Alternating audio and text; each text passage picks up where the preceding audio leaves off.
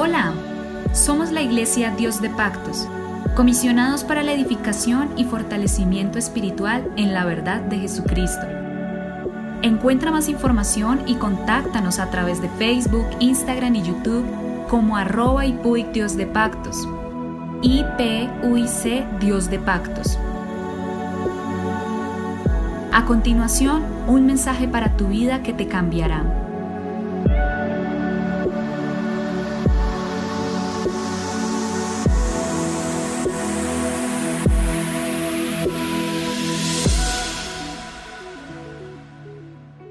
El Señor Jesucristo los bendiga. Les habla su pastor Héctor Damián. Y continuamos con nuestro tema eh, sobre el fruto del Espíritu Santo. Somos la Iglesia Pentecostés Unida Internacional en Colombia, siempre predicando la verdad. Y estamos dando término a este devocional tan importante que es un tema palpitante, es un tema de actualidad para cada uno de nosotros como hijos de Dios. Y hoy entramos a mirar la que es la templanza, o sea, el dominio propio entonces el fruto del Espíritu es amor, gozo, paz, paciencia, benignidad, bondad, fe, mansedumbre, templanza, que tiene que ver con lo que es dominio propio. Viene la palabra griega encateia, significa, ¿qué es lo que significa esto? Significa el control de uno mismo, comportarse bien, conocido también como dominio propio. Esta es una de las virtudes cristianas eh, podemos decir, cardinales en la templanza. Se nos amonesta a ser moderados y equilibrados en nuestra conducta. Escúcheme bien, a ser moderados y equilibrados en nuestra conducta. Es el control propio en el pensamiento, en nuestro enojo, en nuestro hablar, en la capacidad de controlar nuestras emociones, deseos y acciones y estar en armonía con la voluntad de Dios siempre. El ejercicio del dominio propio refleja el poder de Dios en nuestras vidas. Este dominio propio implica la decisión de hacer la voluntad de Dios en lugar de vivir para uno mismo, no vivir una vida egocéntrica, una vida egoísta, sino vivir para darle la gloria a Dios, no darle gusto a la carne ni a nuestros deseos, ni dar rienda suelta a nuestras emociones, sino vivir templadamente, vivir con autoridad para darle la gloria a Dios. El apóstol Pablo emplea este término en relación con el obrar del Espíritu Santo de Dios. Así que no ensalza la voluntad del hombre natural, no la ensalza, la aplaca, la somete, sino que nos hace ver que la vida espiritual abarca el control de las pasiones. La vida espiritual abarca el control de los impulsos que, que son propios del viejo hombre. Las cosas viejas pasaron y aquí todas son hechas nuevas. Así comprendemos cómo llega a ser una manifestación del fruto del Espíritu Santo. Es claro entonces que esta palabra se usa, o este, este fruto se usa en oposición o mortalidad, impureza, libertinaje y embriaguez que se mencionan previamente como las obras de la carne. Además, el dominio propio contra los apetitos sexuales, contra la altanería, contra la rebeldía, contra la, arrogancia. Es, es, es, clave, es clave tener este fruto en nuestras vidas porque es lo que nos coloca en un punto donde no ofendemos, donde no maltratamos, donde no hacemos nada malo contra los que nos rodean, sino que tenemos un control de nuestras emociones, un control de nuestras pasiones, un control de todo lo que nosotros somos como seres humanos.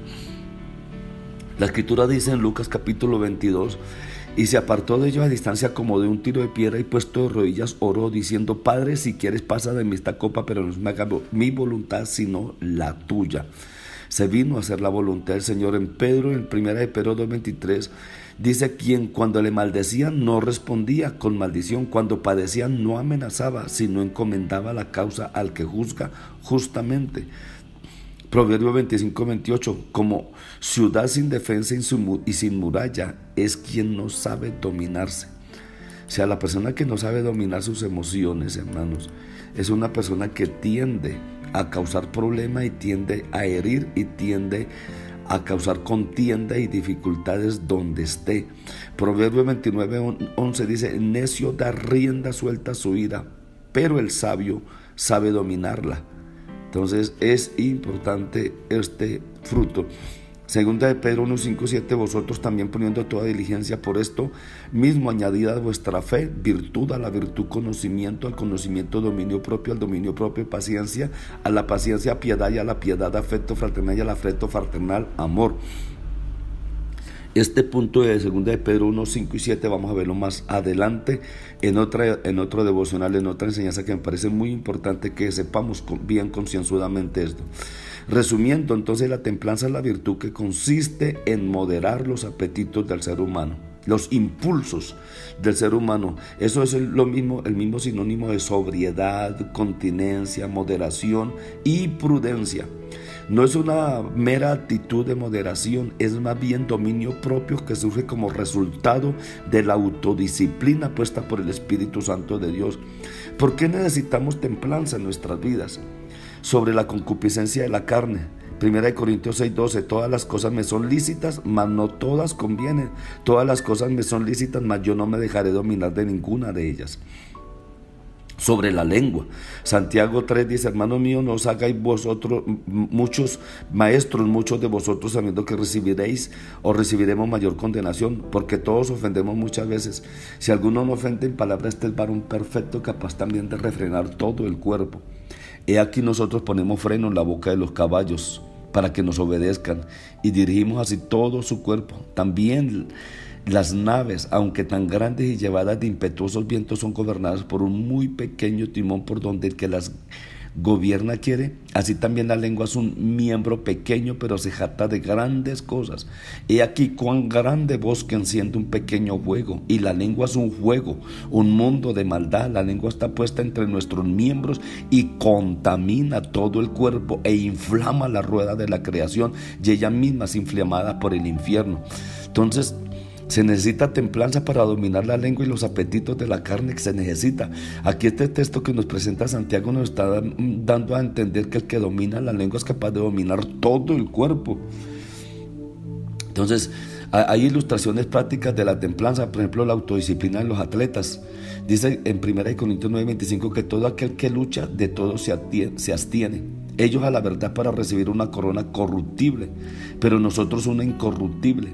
Así que yo de esta manera corro, no como a la aventura, de esta manera peleo, no como quien golpea el aire, sino que golpeo mi cuerpo y lo pongo en servidumbre, no sea que habiendo sido heraldo para otros, yo mismo venga a ser eliminado.